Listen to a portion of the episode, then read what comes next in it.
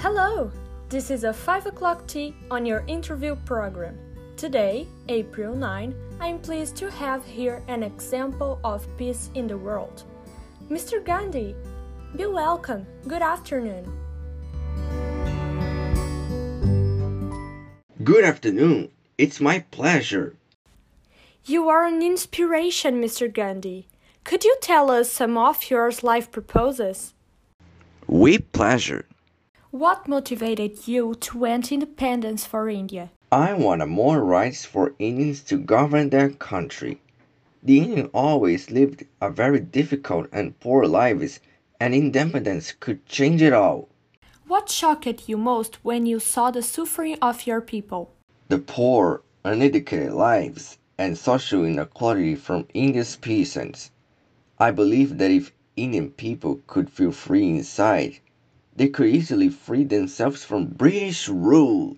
And tell me, after all, what is your religion belief? I believe in our religions as a reflection of the will of God, so we can love and respect each other with all our differences, and then He can save us all.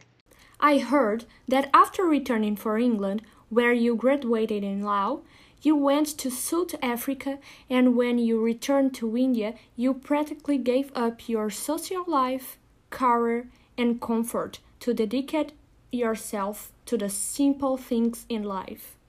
What moved you to that?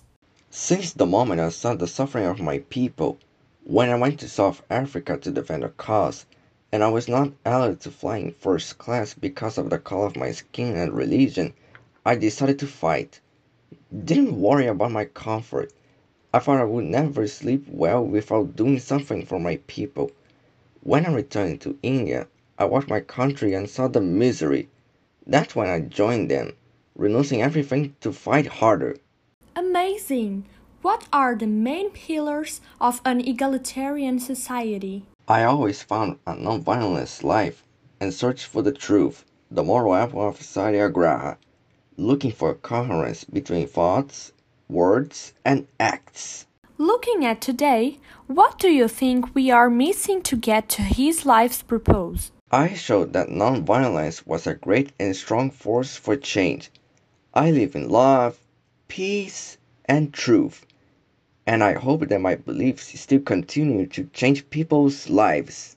It's quite true, Mr. Gandhi. Thank you so much for your inspiration and wisdom. Well, today we stop here with the promise of another interview with Mr. Gandhi soon. Thank you very much, Sir Gandhi. Thank you. See you soon. Stay tuned and see you next time. Bye.